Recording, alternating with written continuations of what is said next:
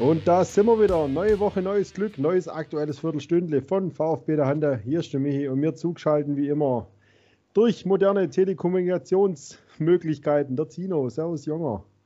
Schönen guten Abend, aktuell guten Abend. Äh, euch einen schönen guten Tag. Ja, Wahnsinn, was die Technik so bereithält für uns. Und wir halten auch einiges heute für euch bereit. Wir machen einen kleinen Rückblick auf das Frankfurt-Spiel. Natürlich gab es wieder was ein bisschen in der Datenaffäre, hoffentlich zum letzten Mal. Und dann blicken wir noch auf unsere Spieler, natürlich im Verbund auf die nächste Partie dann zu Hause gegen die TSG Hoffenheim. Aber anfangen tun wir mit dem 1 zu 1 auswärts in Frankfurt. Michi, dein kurzer Rückblick. Ja, zufrieden. Ähm, Frankfurt war, da war das starke Gegner, waren vielleicht auch Tick die bessere Mannschaft. Man VfB hat aber gut dagegen gehalten, gerade Anfang der ersten und Anfang der zweiten Halbzeit. Gehen dann eins zu den Führungen. Ähm, bisschen glücklich vielleicht, wobei es schön rausgespielt war. Dass du halt gleich im Gegenzug 1-1 kriegst, natürlich ein bisschen ärgerlich, aber im Endeffekt war es, denke ich, leistungsgerecht und der Punkt war schon gut so. Ja, definitiv. Unterm Strich klar, die Eintracht den Ticken besser eventuell, aber kämpferisch, was der VfB da entgegengesetzt hat, war das richtig, richtig gut. Äh, kämpferisch mit E geschrieben natürlich. Und ähm, ja, was einen auffällt, die letzten Spiele, ähm, Offensivfeuerwerk, okay, gegen Schalke, ja, hat Endo mal einen rausgelassen, da haben wir auch fünf. aber es steht ich will jetzt nicht sagen die Null, aber es steht zumindest da nicht mal eine Eins. Denn die letzten Spiele gesehen, kriegt der VfB nicht mal ein Gegentor im Schnitt. Das ist schon stark. Hätte ich so nicht erwartet, dass man quasi so aus der Winterpause rauskommt. Ja, es hat sich stabilisiert und es liegt ja nicht zuletzt an den drei hinten drin, Kempf, Anton und Mafropanos gerade auch Mafropanos, seit der drin ist statt Stenzel, hat sich mehr stabilisiert, wobei der halt immer wieder seine Bewegchen hatte. In, Frankfurt musste er auch ausgewechselt werden und prompt fällt das Gegentor, wo dann äh, die Ordnung hinten geändert wurde. Ich will jetzt sagen, dass es nur ein Karasor lag, aber wenn die drei, die drei äh, zusammen das so richtig gut machen, einer muss dann raus, das merkst du ein bisschen natürlich schon. Und allgemein, ja, ist man immer ganz so offen hinten. Das ist schon auf jeden Fall eine positive Entwicklung. Ja, bockstark. Und ähm, wir wollten es zwar Richtung Hoffenheim erst sagen, aber passt jetzt eigentlich super rein. Anton und Kempf sind ja mittlerweile dann auch so in den Blickwinkel der Nationalmannschaft gerückt worden oder sind aktuell da, werden vermutlich nominiert oder einer vielleicht sogar auch nur. Ja, mal gucken. Also Respekt, dass die Jungs da sich in den Fokus ein bisschen gespielt haben. Gut, bei Anton, der müsste ja, glaube ich, erstmal noch entscheiden, ob er überhaupt will. Das stimmt. Also Vielleicht für Deutschland oder für Russland. Da also, hat er, glaube ich, beide Möglichkeiten. Ja. Genau, ist vielleicht auch schon mal, vielleicht jetzt schon so ein kleines Vorgreifen auf die Zukunft. Ähm, der DFB und auch andere quasi Nationalmannschaften, die kämpfen ja teilweise regelrecht um solche Spieler, die mehrere Pässe haben. Ähm, wir kennen es gerade auch von, oder mitgekriegt auch von Klimowitz, der jetzt auch einen Pass, äh, einen argentinischen Pass und einen deutschen. Also da wird auch in frühen Jahren schon um die Talente gerungen. Teilweise auch, glaube wenn sie gar keinen Pass haben, da reicht es teilweise schon, dass die Uroma vielleicht schon äh, den richtigen Pass hatte. Gibt's ja. Aber zurück auf den VfB geblickt ist es natürlich, sagen wir mal, folgerichtig, dass die Jungs zumindest mal in die Nationalmannschaft äh, reinschnuppern dürfen. Eventuell. Für die Jungs wäre es natürlich super. Ich könnte darauf verzichten. Also Nationalmannschaft, mich persönlich, klar, für manchen ist es wichtig, mich jetzt gar nicht. Ich denke dann immer so zum einen, zusätzliches Verletzungsrisiko braucht man nicht und ähm, ja, wird, kann natürlich auch zu höherem Interesse von anderen Clubs führen, also wirklich nur aus mit VfB-Brille gedacht, wäre es natürlich immer am liebsten, die bleiben bei uns und alles ist gut. Ist natürlich nicht realistisch, ist auch klar. Wie gesagt, muss für mich jetzt nicht sein. Kakao hat es damals auch nicht unbedingt gut getan und seiner Leistung, aber wenn sie gut sind, dann lässt sich es ja nicht verhindern und dann ist ja auch eine Wertschätzung klar. Eben. So, haben wir noch was zu Frankfurt? Nee, gucken wir in die Zukunft oder sagen wir mal in die Realität. Und da sieht es denn so aus, abseits des Platzes, dass der VfB endlich mal, Klammer auf, vielleicht, Klammer zu, diese Datenaffäre hinter sich gelassen hat. Mit dem Ergebnis, dass es eine 300.000 Euro Strafe gab. Der VfB diese auch schon akzeptiert hat, sich nochmal bei allen Beteiligten auch bedankt, in äh, welcher Form auch immer, also an den, äh, natürlich an ESECON und auch an ja, der Vertretung der Landesregierung, die da mit beteiligt waren und sich bei den Mitgliedern auch entschuldigt und da auch nochmal darauf hinweist, dass auch mit, dass die Mitglieder nochmal explizit äh, weitere Informationen bekommen im Laufe der nächsten Wochen, was da denn ja genau irgendwie vielleicht verstatten gegangen ist, ähm, ob man betroffen war oder so. Also das würde mich jetzt als Mitglied natürlich interessieren. Also was, wie betrifft das Ganze mich jetzt? Ja, weil es mag zwar jetzt so weit abgeschlossen sein mit den Berichten, so, aber wir als Fans, so, die genaue Infos, die fehlen nach wie vor. So, wer hat konkret was genau gemacht und wer war wie betroffen? Das sind schon Fragen, die eigentlich geklärt werden müssen.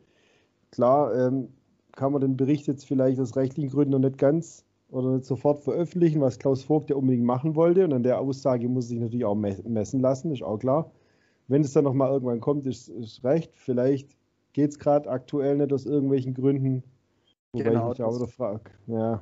Wurde auch mitgeteilt, dass halt quasi dadurch, dass noch Verfahren laufen gegen Einzelpersonen, dass man diesen Bericht eben nicht Stand jetzt veröffentlichen kann in dieser Form. Vielleicht findet der Verein ja Wege, vielleicht auch nicht als Bericht, sondern einfach irgendwie als Mitteilung und vielleicht auch mal in ganz einfachen Worten was da genau vor sich gegangen ist. Das wäre, glaube ich, wünschenswert für alle Fans und für alle, alle, Mitglieder, um da einfach mal auch Klarheit zu schaffen, weil es ist jetzt doch sehr viel geredet worden über eine E-Mail, über vier E-Mails, über doch nicht und wie auch immer. Also, naja, ein bisschen Wirrwarr. Man muss sich sehr intensiv damit beschäftigen, um da durchzublicken. Und ich habe auch schon sehr viele Seiten gelesen, ehrlicherweise. Und ich glaube, nicht jeder VfB-Fan oder nicht mehr jedes VfB-Mitglied hat da Bock drauf. Deswegen einfache Worte wählen und ja, es wird vermutlich eh so sein, dass wenn sowas kommt aus so einer Veröffentlichung, ich glaube, dann ist noch eine,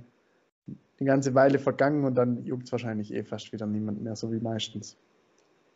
Ja, ich glaube auch, dass es die meisten ja gar nicht mal so sehr jetzt mit der Weitergabe an sich juckt, sondern eher die Konsequenzen, die daraus folgen und die, die gerade die personellen wer da alles gehen musste und warum, wieso. Und ist ja auch noch offen, was war mit Heim und Röttgermann, wie waren die involviert, warum wurden die beurlaubt. Das sind ja alles noch so offene Fragen. Weil genau.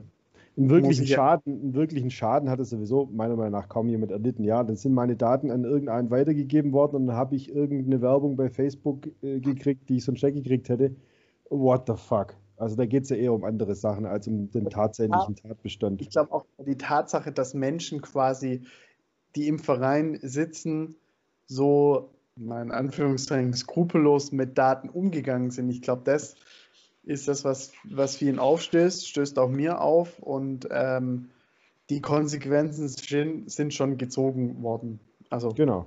Und ich glaube, Thomas Hitzesberger sagt das Richtige. Ich glaube, das, das ganze Ding hat sehr viel Körner gekostet, dem ganzen Verein. Ich glaube auch den Fans und Mitgliedern war es so ein Dorn im Auge, weil eben die sportliche Geschichte, was gerade bei uns in der Mannschaft oder auf dem Platz passiert, echt gut ist. Und ich glaube nicht, dass die Mannschaft drunter gelitten hat, aber einfach, ich glaube, das Ansehen oder diese, was die Mannschaft gerade gut macht, das ging so ein bisschen unter dadurch und da sollte man doch jetzt wieder den Fokus drauf legen. Hoffentlich geht es dann auch äh, der restlichen Saison dann so weiter. Wenn nicht, müssen wir sagen, gut, dann müssen wir das nächste Fass aufmachen, wenn die Mannschaft nur erfolgreich spielen kann, wenn es im Verein äh, rumort und äh, den, den, nächsten Skandal dann wieder gibt, dann, äh, dann bitte soll es mir recht sein, wenn wir dafür Punkte holen. Ja, gut. Ja, die nächsten Punkte, die wir holen könnten, wären nämlich am Sonntag. Und dann sind wir nämlich bei der Überleitung wieder zum sportlichen Thema. Auswärtsspiel war in der Hinrunde, jetzt hätte ich mich beinahe verschwätzt. Das Auswärtsspiel in Hoffenheim hatten wir in der Hinrunde. Jetzt kommen die zu uns. Sonntag, 18 Uhr, schließt man den Spieltag ab.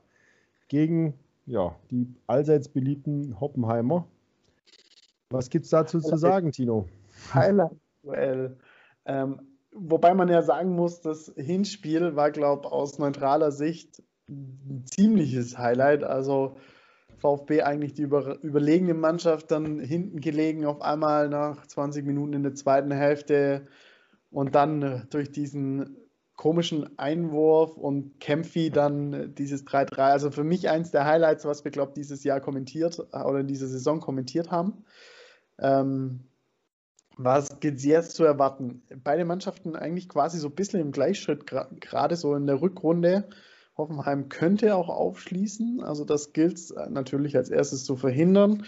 Ja, so ein Heimsieg wäre auch mal wieder schön, auch mal gegen Hoffenheim, die ich glaube, da gar nicht so richtig in diese Tabellenregion hingehören. Die Mannschaft hat natürlich Namen, die, sagen wir mal, eher so um die niedrigen einstelligen Tabellenplätze kämpfen sollten. Stand jetzt Platz 11.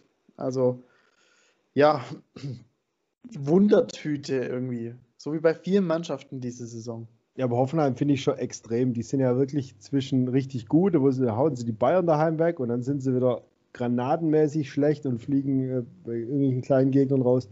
Also bei denen weiß ich ja wirklich gar nicht. Molde. Ja, kennen wir ja selber auch. Aber da, bei denen weiß ich ja wirklich gar nicht, woran du bist. Die sind ja, die sind ja, und dann, ja, und, und natürlich, die haben ja das Kunststück fertiggebracht, gegen Schalke zu verlieren. Ne? Also so, von daher ja. ist ja echt ganz, ganz dubios. Und Hoffenheim passt für mich so genau in die gleiche Kategorie, aber wie Schalke und Köln auch. Das sind, finde ich, die zwei verlorenen Punkte aus der, aus der Hinrunde. Also gegen Köln, gegen Schalke, gegen Hoffenheim, das waren alles zwei verlorene Punkte. Hatten wir so diese Phase, wo wir super geil gespielt haben in der Halbzeit und dann haben wir es trotzdem nicht gewonnen. Also gegen Köln haben wir die zwei Punkte zurückgeholt, gegen äh, Schalke auch. Jetzt muss Hoffenheim noch dran sein.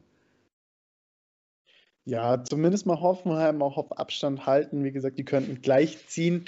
Ähm, allein mit dem Punkt jetzt da in Frankfurt. Also der VfB, um mal so eine kurze Tabellensituation zu schildern, der VfB, ich, ich glaube wirklich über den Abstieg, den können wir so langsam, da hat der VfB nichts mehr mit zu tun, den legen wir ad acta. Also da muss sehr viel passieren. Ähm, vor allem, ich gucke hier gerade nebenher ehrlicherweise so ein bisschen Bielefeld-Bremen an. Ja, also zehn Minuten vor Schluss liegt Bremen 2-0 vorne. Also Bielefeld reißt auch nicht mehr so viel in dieser Saison. Ja. Deswegen sind es dann nämlich äh, 14 Punkte Vorsprung auf Platz 16 und bei noch 10 Spielen, sorry, da geht nichts mehr. Was, was ich ganz nett fand, habe ich auf Twitter gelesen, dass der VfB so als neue Zielsetzung so ein bisschen vielleicht so eine kleine Baden-Württemberg-Meisterschaft ausrufen könnte, um diese noch zu gewinnen, weil Platz 8 ist Freiburg, Platz 9 VfB, Platz 11 Hoffenheim. Also da irgendwie sich durchzusetzen, das wäre doch mal so eine Zielsetzung für die restliche Saison, um noch so den einen oder anderen Anreiz zu setzen. Das fände ich doch schön. Ja, dass Württemberg über Baden steht. Sagen wir es doch, wie es ist. Tut es ja eh schon. Ja, aber auch in der Tabelle. Dass, auch, dass auch jeder Depp das sieht, dass auch die Badensers erkennen. ja, also das wäre so, so noch so mein Reiz, den ich setzen könnte. Und da könnte man doch am Samstag, äh, am Sonntag äh, gleich mal mit anfangen, mit einem Heimsieg gegen Hoffenheim da Abstand reinzubringen. Dann wären es sechs Punkte auf Hoffenheim und eventuell, ich schaue mal kurz, gegen wen, gegen wen denn der Freiburg denn spielt. Ich habe leider, tut mir leid, den Spielplan des SC Freiburg nicht auf dem Schirm. Schön. Vielleicht könnten wir jetzt gleich mal, gleich mal wieder äh, richtig stellen. Oh, okay, die spielen in Mainz am Samstag. das ist ein bisschen einfacher. Ah, das sagt es nicht. Würde ja. ich jetzt so nicht sagen. Mainz, Mainz hat ja wirklich, glaube ich, die, also die einzige Mannschaft von da unten, die, äh, wo nach dem Trainerwechsel Tatsache einen Effekt gezeigt hat. Gewinnen zwar jetzt auch nicht so viel, aber die haben wenigstens was gerissen, im Gegensatz zu Bielefeld oder zu ja, Schalke. ähm, ja, also gut. Jetzt gucken wir erstmal auf uns und dann gucken wir, was die Badenser genau. machen. Also, und wir gucken natürlich auch das Spiel an für euch und kommentieren das Ganze auch wieder live auf YouTube, unserem YouTube-Kanal. Los geht's dann ab 17.55 Uhr circa am Sonntag. Ja, und dann natürlich noch die Frage, wie geht's aus? Was tippen wir? Ah, es ist, glaube ich, schon was drin gegen Hoffenheim. Ich gehe auf ein 2 zu 1 für uns. Ja, ich lege noch einen drauf, ich sage 3-1. So, egal wie es aussieht, selbst wenn der VfB verlieren sollte, das Gute ist, das Wochenende ist dann eh rum und kann nicht versaut werden. Sehr gut. Ja. Dann wünschen wir euch aber erstmal noch eine schöne restliche Woche. Bis zum Sonntag dann, wenn wir uns hören, folgt uns auf unseren Social Media Kanälen auf Facebook, Twitter und Instagram. Und heute hast du mal das Schlusswort. Du ganz einfach. Tschüssle, bleibt entspannt. Bis Sonntag.